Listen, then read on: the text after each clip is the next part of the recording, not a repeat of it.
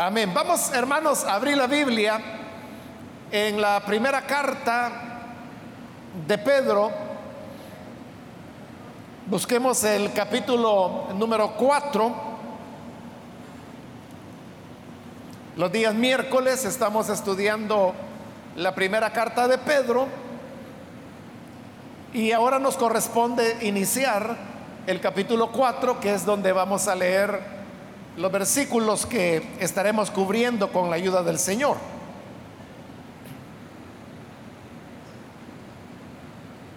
Dice entonces la palabra de Dios en Primera de Pedro, capítulo 4, versículo 1 en adelante, puesto que Cristo ha padecido por nosotros en la carne, vosotros también armaos del mismo pensamiento, pues quien ha padecido en la carne, terminó con el pecado, para no vivir el tiempo que resta en la carne conforme a las concupiscencias de los hombres, sino conforme a la voluntad de Dios. Baste ya el tiempo pasado para haber hecho lo que agrada a los gentiles, andando en lascivias, concupiscencias, embriagueces, orgías, disipación y abominables idolatrías. A esto les parece cosa extraña que vosotros no corráis con ellos en el mismo desenfreno de disolución y os ultrajan. Pero ellos darán cuenta al que está preparado para juzgar a los vivos y a los muertos. Porque por esto también ha sido predicado el Evangelio a los muertos, para que sean juzgados en carne según los hombres, pero vivan en espíritu según Dios. Hasta ahí vamos a dejar la lectura. Hermanos, pueden tomar sus asientos, por favor.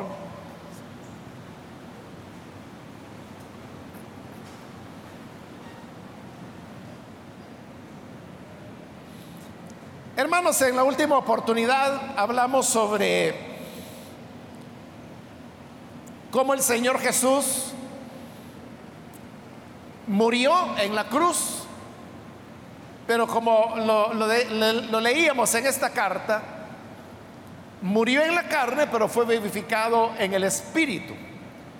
Y en este Espíritu fue y predicó a los espíritus encarcelados durante esas tres noches que el Señor estuvo en la tumba y luego cuando Él resucitó fue exaltado hasta llegar a la diestra del Padre.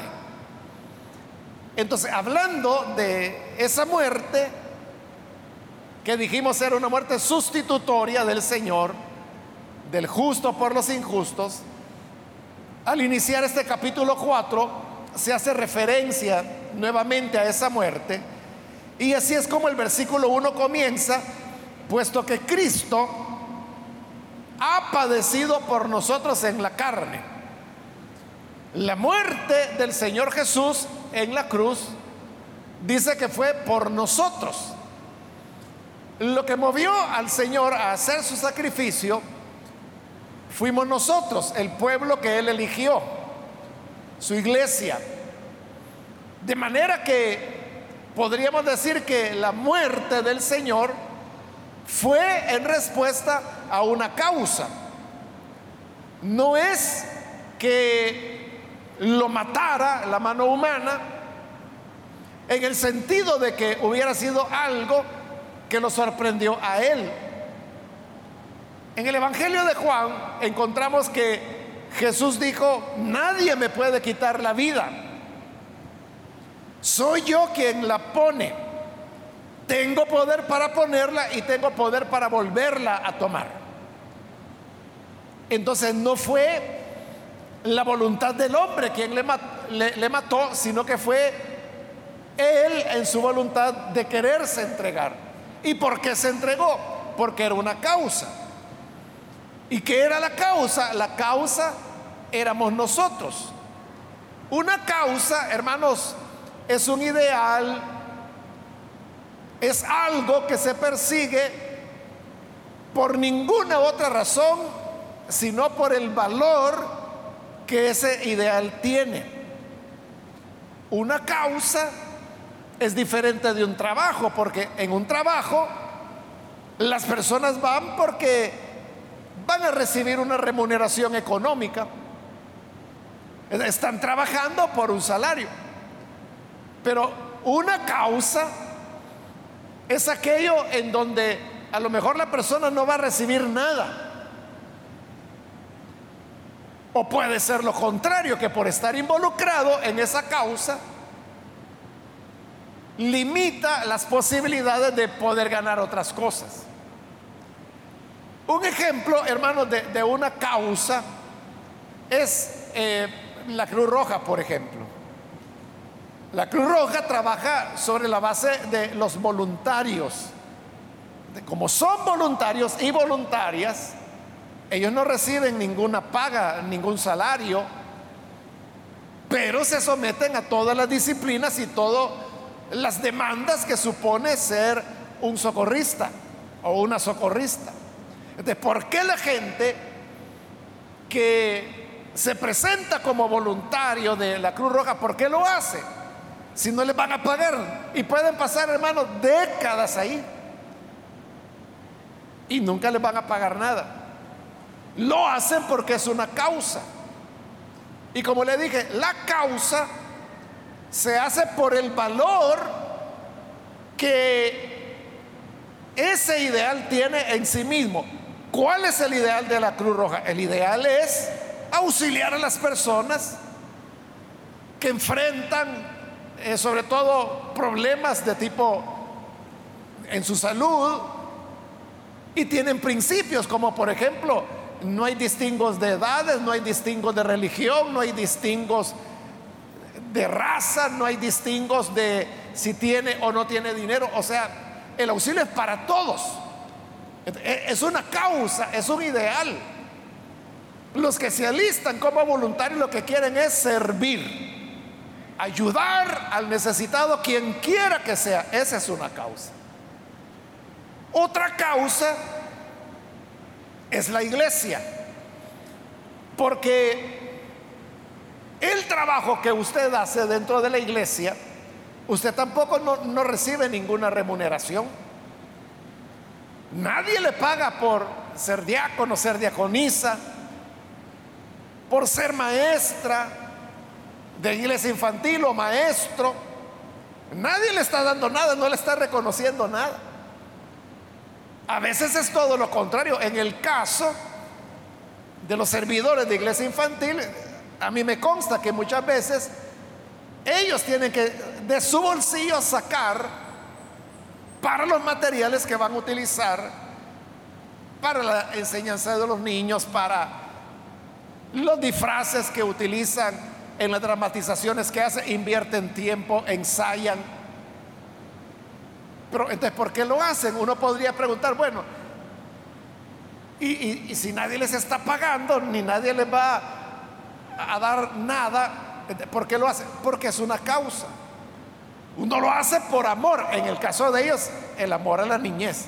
En el caso de diáconos, diaconisas, líderes, supervisores, anfitriones, lo hacen por amor a las personas, a los necesitados. El anfitrión abre las puertas de su casa porque el Señor puede utilizar su vivienda para alcanzar a otros con el Evangelio y llevarles esperanza y salvación. Esa es una causa. Porque la causa del Evangelio vale por sí misma. Es decir, no se necesita que, que se pague, vale por sí misma. Entonces, cuando Cristo murió en la cruz, Él también lo hizo por una causa. No fue la cobardía de Pilato, quien lo llevó a la cruz. No fue la traición de Judas quien lo llevó a la cruz. Él lo hizo voluntariamente por causa de nosotros.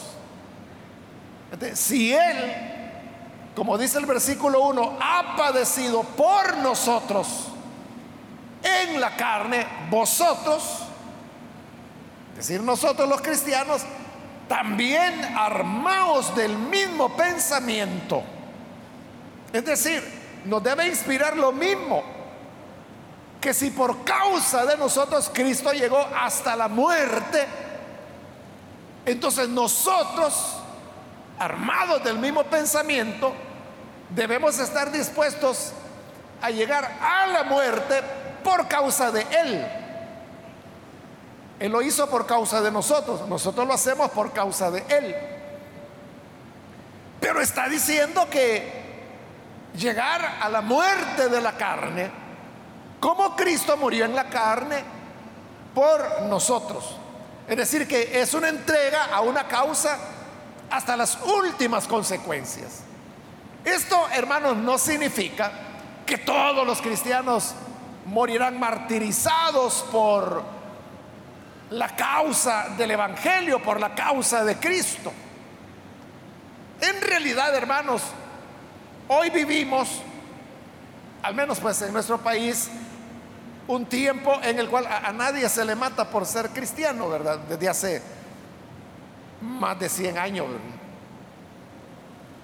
A nadie, hermano, eh, es muy improbable que un creyente vaya a morir por persecución.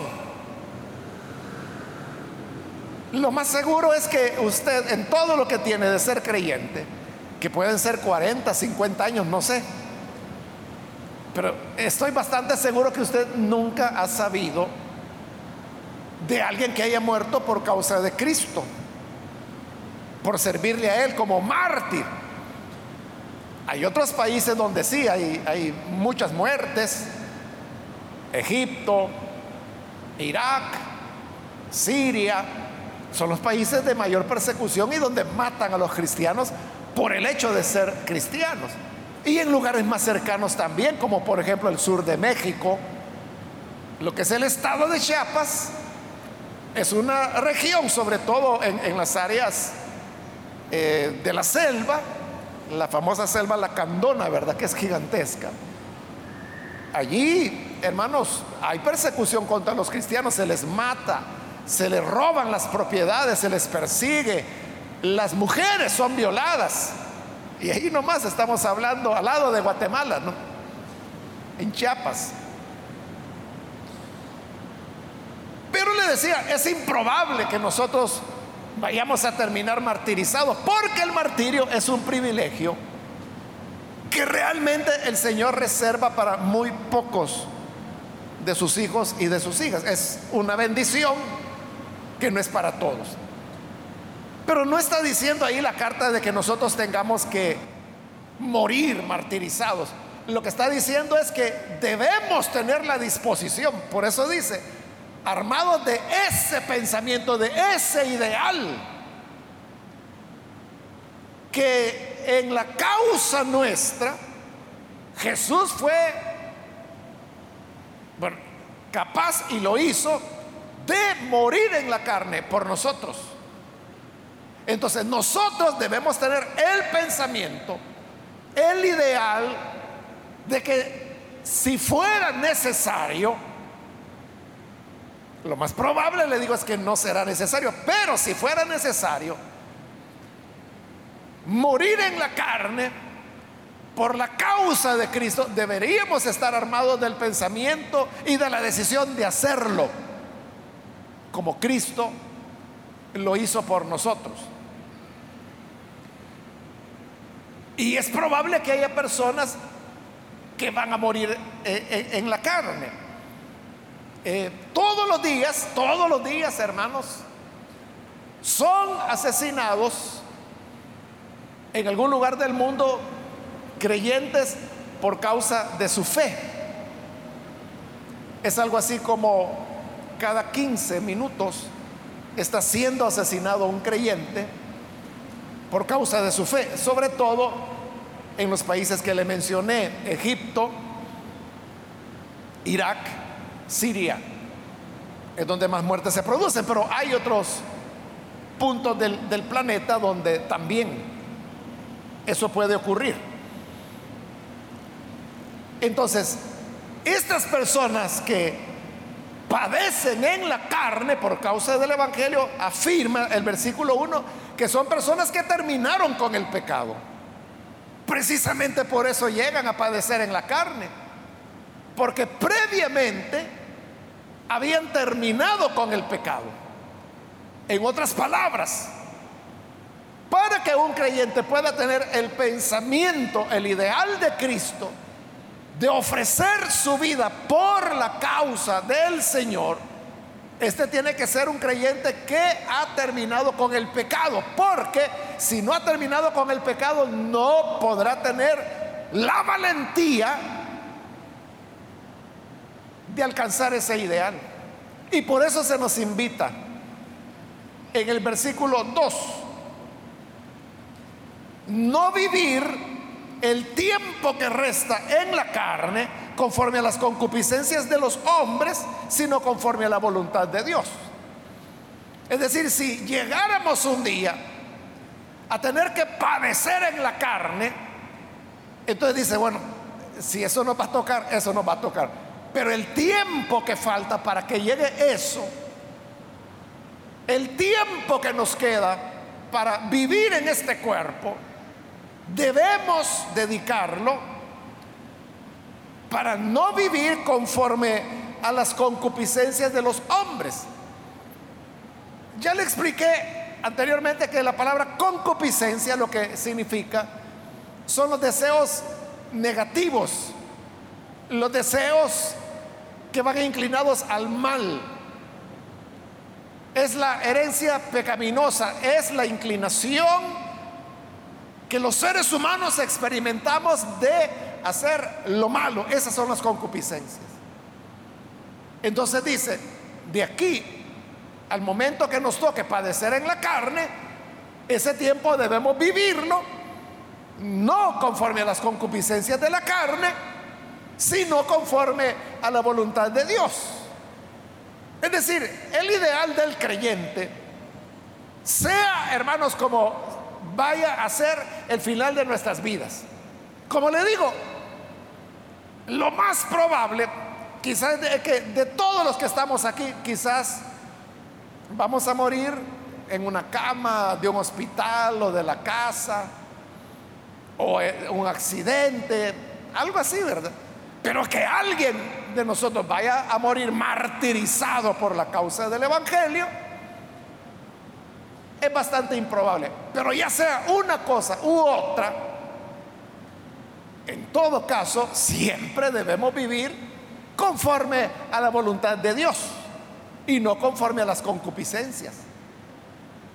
Porque si no somos capaces de vencer las concupiscencias, entonces no vamos a ser capaces de padecer hasta la carne.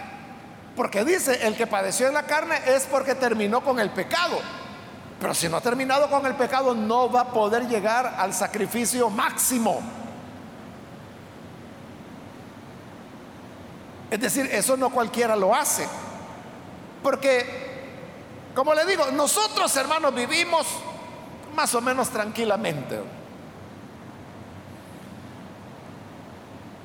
Y como estamos tranquilos, uno puede decir, ah, no, si aquí vinieran poniéndole la pistola en la cabeza a la gente porque cree en Jesús, ah, pues a mí yo lo que diría es, dispare que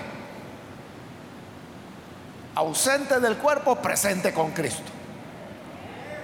así hablamos porque todo está tranquilo, ¿verdad? Y porque eso no está ocurriendo y quizás nunca va a ocurrir. El problema, hermano, es cuando le pongan el cañón en la cabeza, ¿verdad? Yo recuerdo un hermano que durante el periodo de la guerra, él fue capturado y lo llevaron detenido a un cuerpo policial de los que había en la época, acusado de que él era parte de la guerrilla y él no lo era. Él era un hermano de aquí de la iglesia.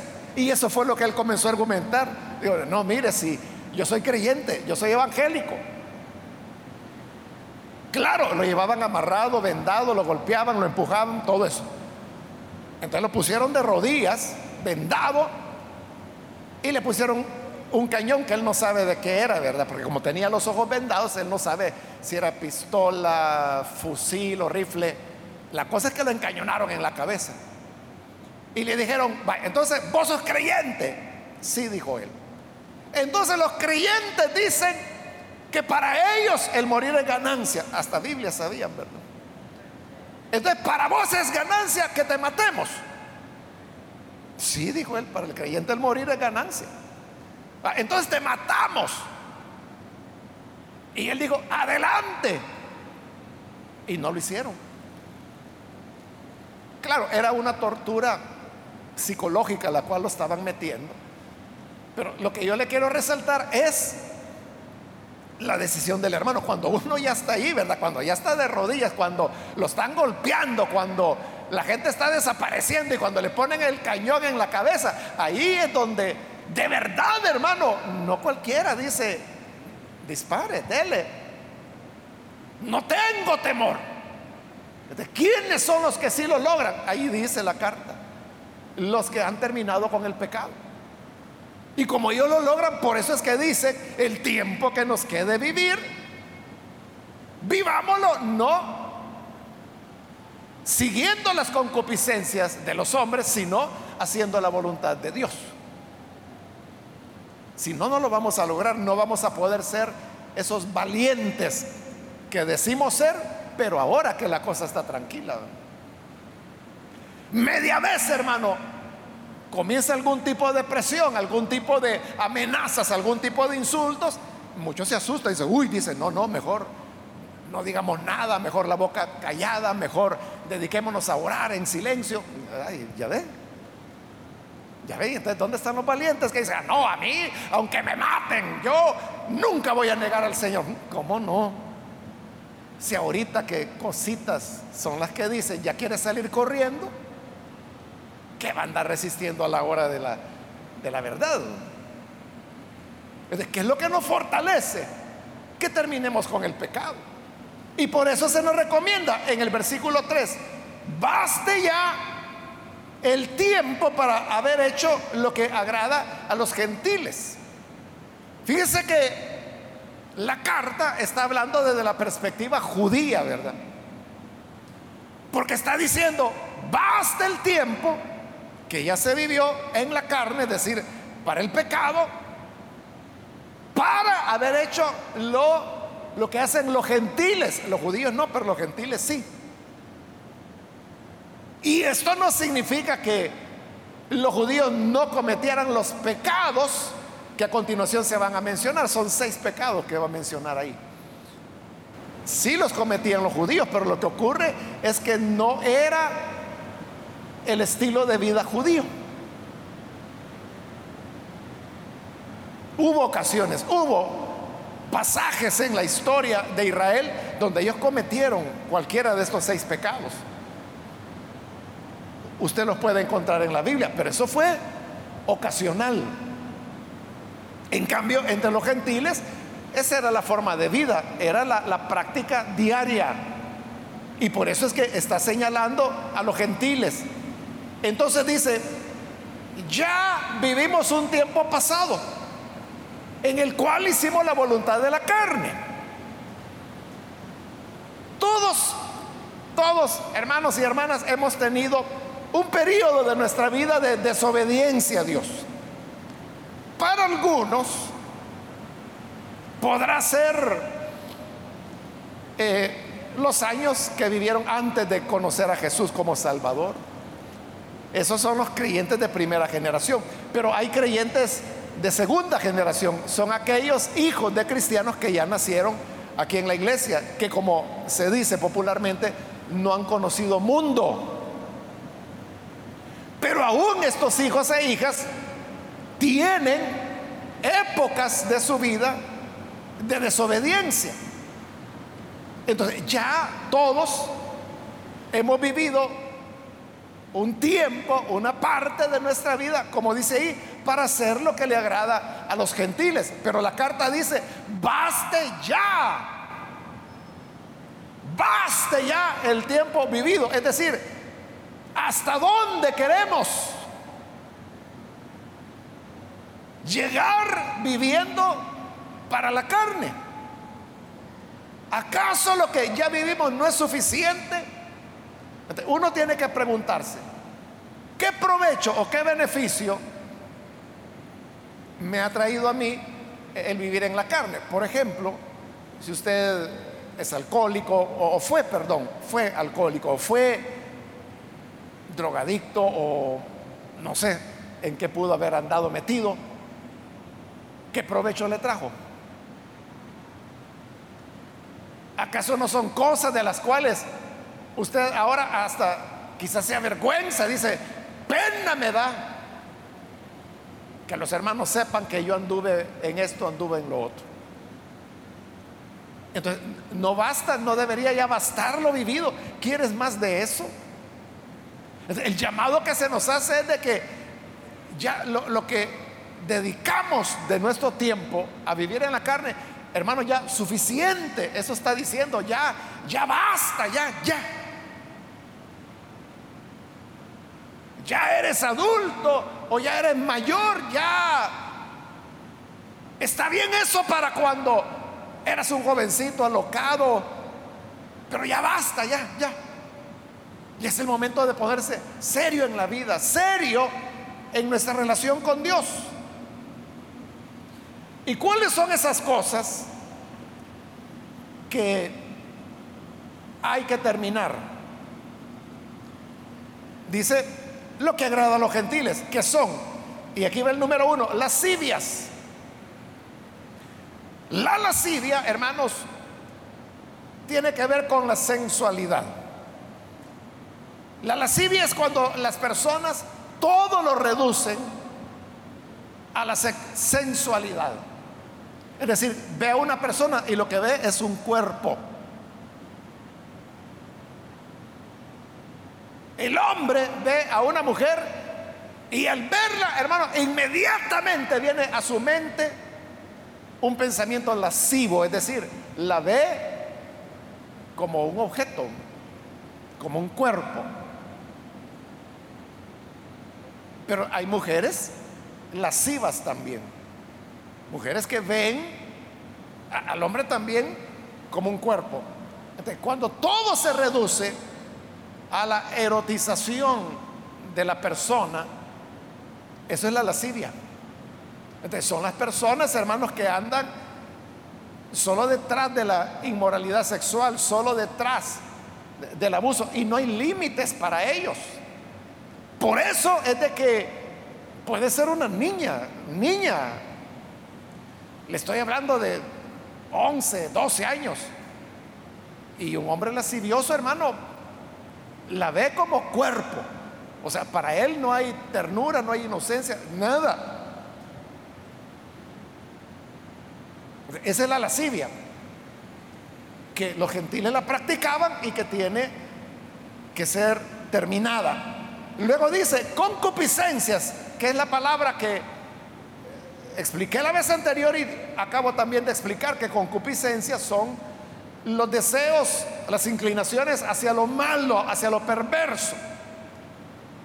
Fíjese que está tocando puntos difíciles. Porque si hubiera dicho, por ejemplo, no roben, es fácil, ¿verdad?, detenerse del robo, porque para poder robar tienen que darse las condiciones. El ladrón busca que no lo vean, que no lo identifiquen, que no se den ni cuenta de que desapareció tal o cual cosa. no lo puede hacer con facilidad. Pero por ejemplo, la lascivia. ¿Quién puede decir, hermano, que usted no está viendo a alguien con lascivia? O sea, yo puedo verlo ahí sentado o puedo ver lo que usted está viendo la hermana a un hermano o ese hermano a una hermana. O sea, pero ¿y yo cómo voy a saber si su deseo es lascivo o no. O sea, no hay manera de saberlo. La lucha se vuelve interna. Y eso es más difícil de controlar, porque como le digo, el que va a robar, si no hay las condiciones, no roba, porque no quiere que lo descubran, no quiere que lo vean. O el que va a matar, ¿verdad? Para matar es más complicado, ¿verdad? Porque se tienen que reunir más condiciones, no tiene que haber testigos, no dejar huellas, etcétera. Pero para la lascivia, o sea, si usted cantando alabanzas puede estar y tener pensamientos lascivos. Puede incluso estar viendo la Biblia o leyéndola y tener pensamientos lascivos. Puede estar de rodillas diciendo que ora y lo que está teniendo son pensamientos lascivos. es mucho más fácil. Por eso le digo, comienza por las cosas difíciles que son las del corazón. Igual las concupiscencias. Las concupiscencias son los deseos malos, los deseos hacia el mal que vienen a nuestra mente, a nuestro corazón. yo le veo la cara ahí bien santito.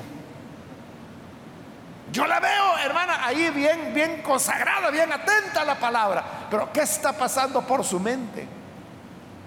Yo no lo sé, nadie lo sabe, ni la persona que está a su lado, ni su esposo, ni su papá, ni su hijo, o sea, nadie sabe. Es una tarea individual de cada uno. Luego dice embriagueces, que es, son borracheras, ¿verdad? Son las personas alcohólicas que recurren una y otra vez al alcohol.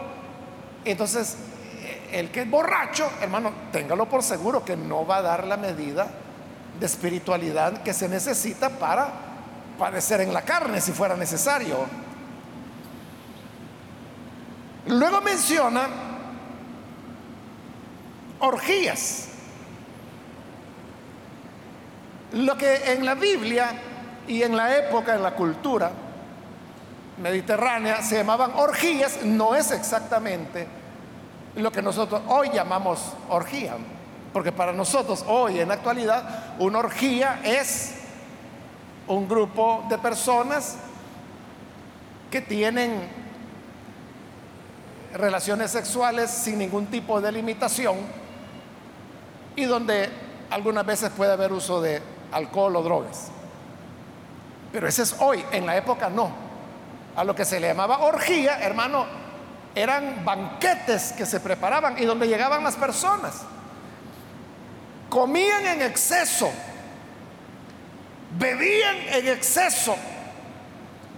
Y cuando ya estaban llenos, saciados de alimento y de licor, entonces las cosas degeneraban en libertades que se daban que terminaban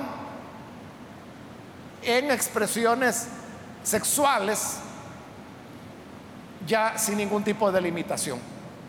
Normalmente estos banquetes se realizaban en los templos, es decir, que para ellos esa era su forma de culto, de los dioses paganos obviamente. lo hacían como una devoción hacia los dioses. En honor a ellos comían, en honor a ellos bebían, en honor a ellos era que tenían relaciones ilimitadas, sin límites entre ellos. Como le dije, esto era una práctica gentil, porque ellos eran paganos, ellos eran los que tenían los dioses paganos, los templos paganos. Pero también ocurrió algunas veces en la historia de Israel. Por ejemplo, cuando Moisés subió al monte para recibir la ley de Dios y ella estuvo arriba por 40 días, recuerde que abajo el, pueblo se desesperó. Y dijeron, no, no, este Moisés a saber qué le pasó, quizás se murió ahí arriba. Entonces le dijeron a Aarón, haznos dioses que vayan adelante de nosotros. Y fue cuando Aarón les pidió oro, hizo el becerro de oro. Y le dijo, mañana Vamos a hacer celebración porque estos son los dioses que los sacaron de la tierra de Egipto. Mañana hacemos fiesta. Y el día siguiente, ¿qué hicieron? Comieron, bebieron y luego terminaron fornicando. Por eso es que la escritura dice, se levantaron a jugar y a comer. Y eso desató la ira de Dios. Pero lo que ocurre es que cuando ahí dice que se levantaron a jugar, no es que se levantaron a jugar, ¿qué hermano? Fútbol o, o Tusquia o Mica o Arranca Cebolla. No, no, era eso. O sea, los juegos eran de tipo erótico, pero no te, había comida, había abundancia, había vino, había música, había baile. Entonces comenzaron a jugar entre ellos, a tocarse, a abrazarse, como estaban medio borrachos, a besarse. Y luego viene ya la degradación de tipo sexual. Esa fue una orgía la que hicieron ahí.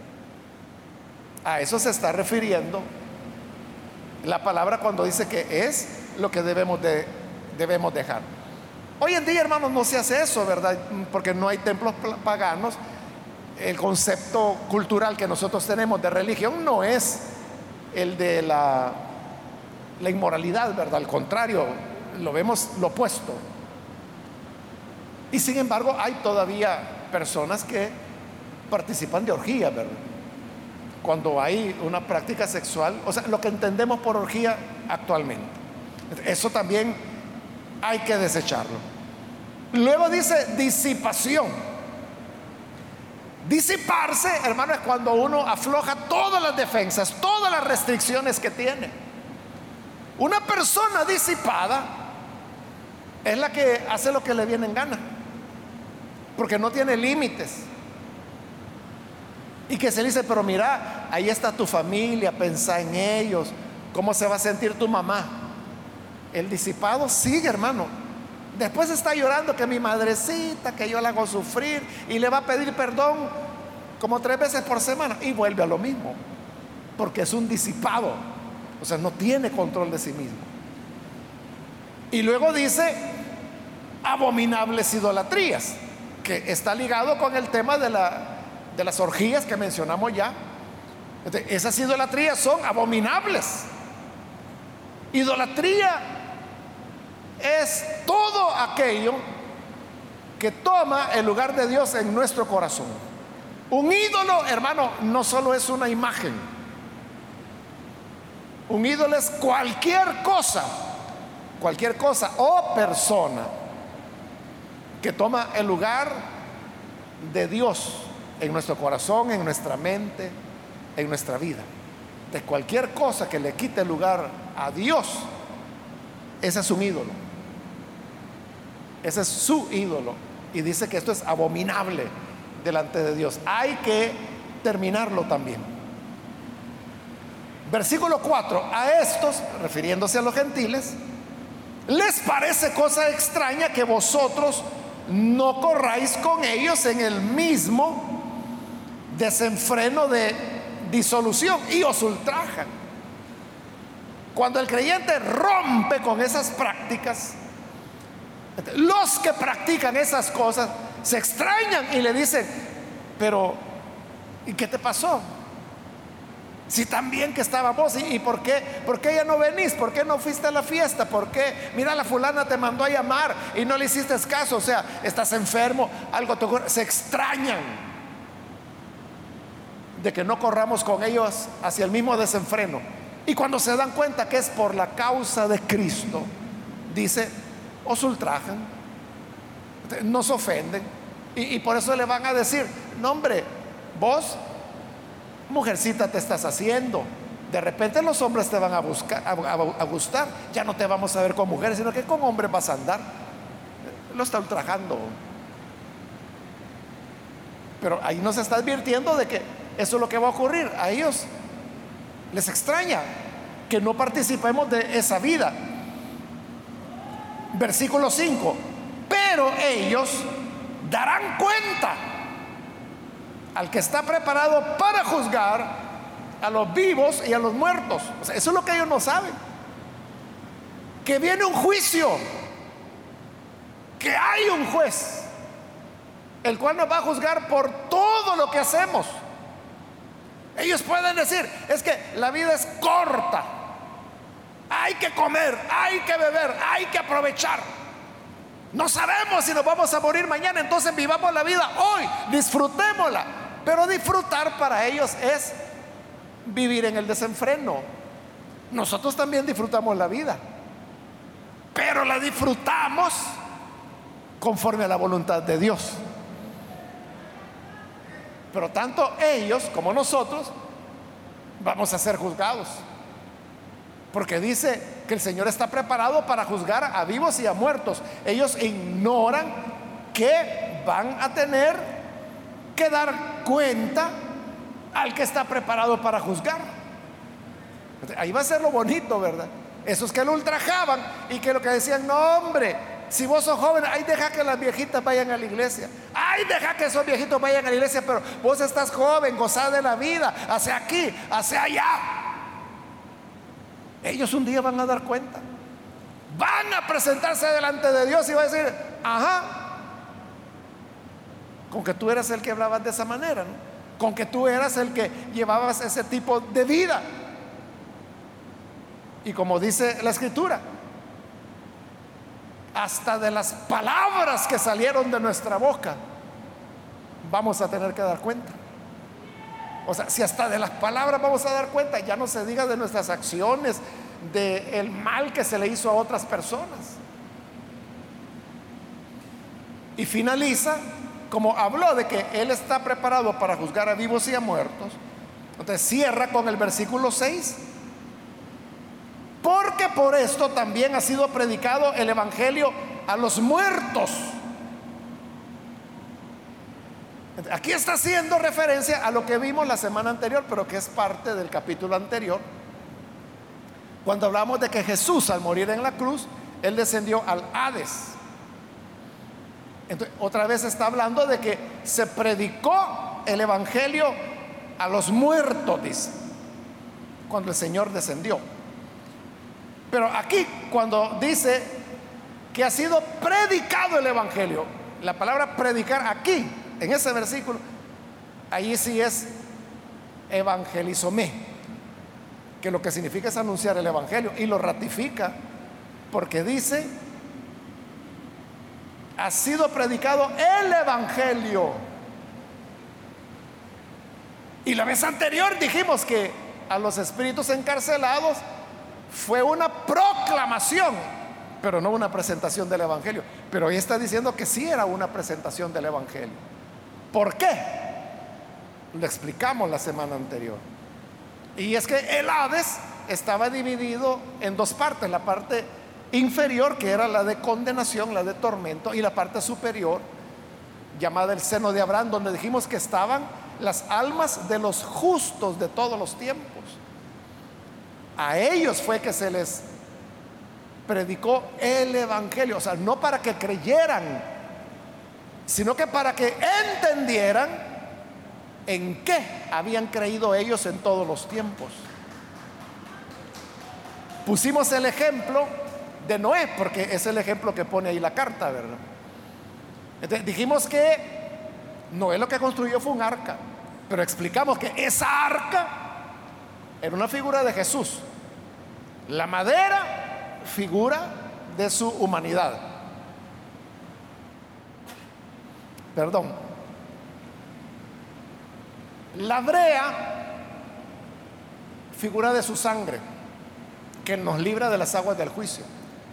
El arca tenía una sola puerta, porque solo hay una puerta. Jesús dijo, yo soy la puerta. Entonces, el arca era una figura que anunciaba de antemano a Jesús. Pero eso ni Noé lo sabía. Noé no lo sabía. Entonces, cuando el Señor descendió, al seno de Abraham, la parte superior de la es, ahí estaba Noé.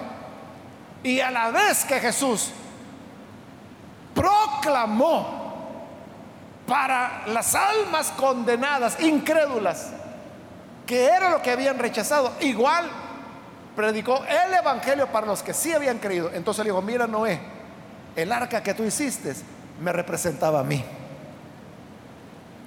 Abraham le dijo, ¿te recuerdas cuando ibas a ofrecer a tu hijo? Y el ángel te dijo, mira, no mates al hijo. Ahí está un sustituto.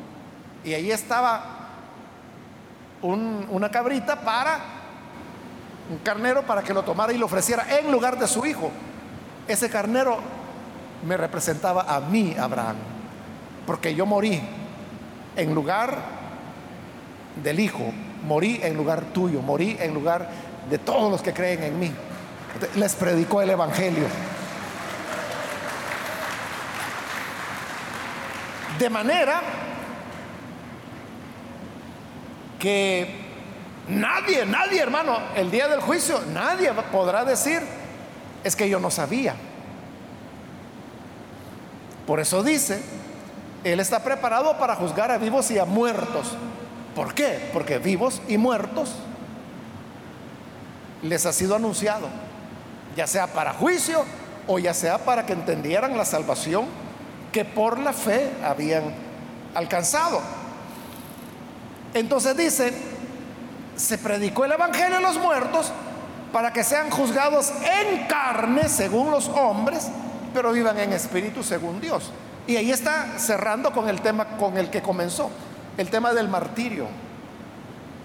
De, por ejemplo, las personas que fueron martirizadas, tomemos a Esteban, o si quiere cambiemos, porque la semana anterior puse de ejemplo a Esteban. Pero hablemos de Juan el Bautista, que también fue mártir, le cortaron la cabeza. Cuando Juan fue martirizado, las personas que lo vieron, ¿qué dijeron? Miren, no hay que ser tan bueno, porque miren, por andar de bueno, Juan terminó sin cabeza juzgado en la carne, es decir, en la carne padeció, fue decapitado. A él su cuerpo lo enterraron por un lado y la cabeza a saber dónde la tiraron, hermanos. Porque recuerde, quedó en manos de Herodías. Y ella a saber qué hizo. Cualquier cosa, menos preocuparse porque fueran a enterrar la cabeza junto con el cuerpo. enterrado de una manera, hermano, que no es honrosa. Los que vieron eso dijeron, entonces miren, creyó en Dios. O como después la gente decía, que reconocían que él había venido de parte de Dios, que verdaderamente era profeta. Todo el pueblo decía, Juan de verdad fue profeta. Pero miren cómo terminó. en la carne había sido castigado, juzgado. Pero termina diciendo en versículo 6, pero viven en espíritu. Es cierto, lo decapitaron, terminó sin cabeza, fue sepultado su cuerpo sin la cabeza, a saber de dónde tiraron la cabeza, quizás a un basurero, o la enterraron por allá, o se la comieron las aves, a saber. Pero en espíritu, él fue vivificado y ahora está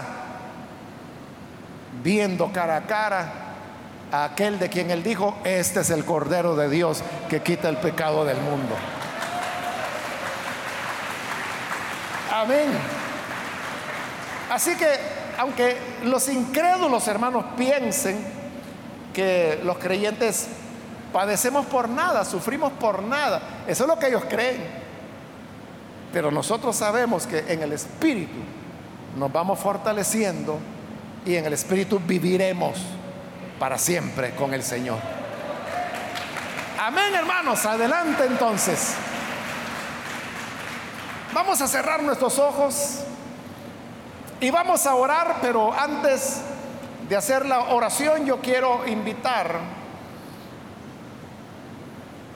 a las personas que todavía no han recibido al Señor Jesús como su Salvador pero si usted ha escuchado la palabra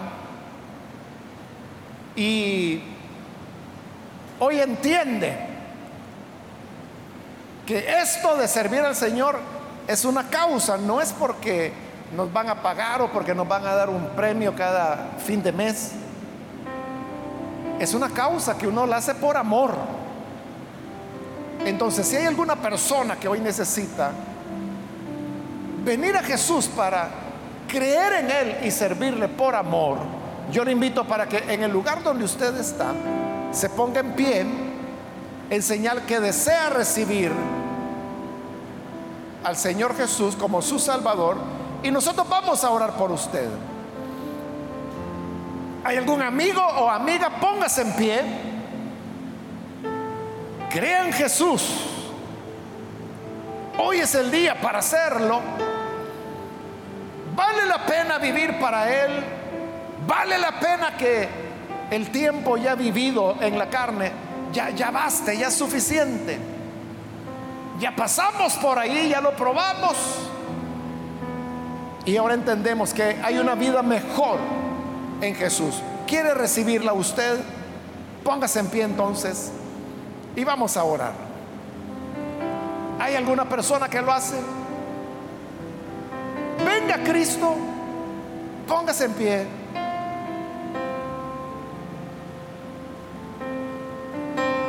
Quiero invitar también si hay hermanos, hermanas que se han alejado del Señor y necesitan reconciliarse de igual manera, póngase en pie y vamos a orar. ¿Hay alguien que lo hace? Póngase en pie. Muy bien, de este lado hay una persona, que Dios lo bendiga. Alguien más que necesita venir al Señor o reconciliarse, puede ponerse en pie. ¿Hay alguien más que lo hace? Hay perdón. Hay reconciliación. Muy bien, aquí adelante hay otra persona, que Dios lo bendiga.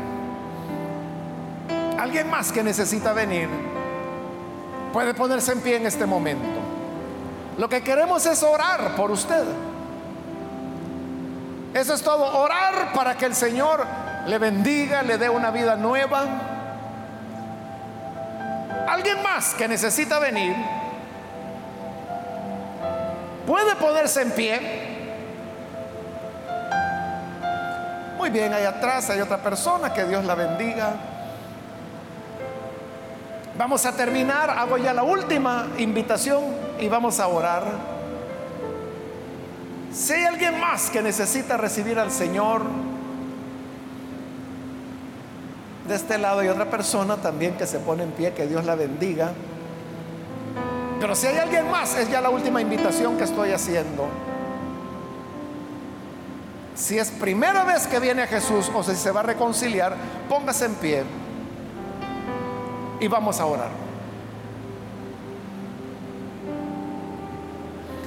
A usted que nos ve por televisión, quiero invitarle para que se una con estas personas que en este lugar están recibiendo al Señor Ore con nosotros y recíbalo usted también.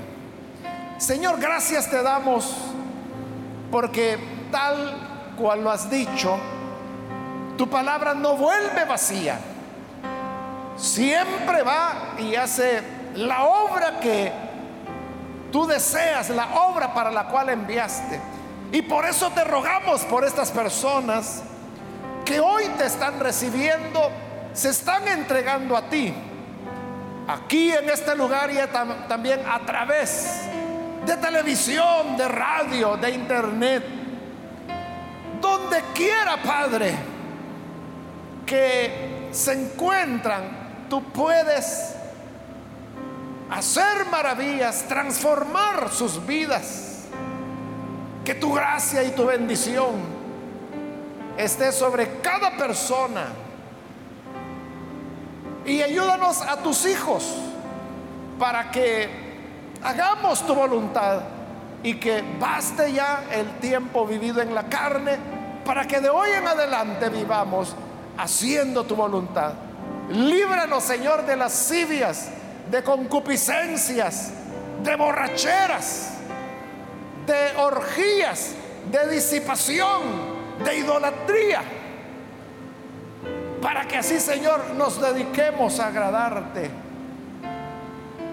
sabiendo que hemos de ser juzgados, vivos y muertos, que estemos preparados para ese momento, es nuestra petición por Jesucristo nuestro Señor. Amén y amén.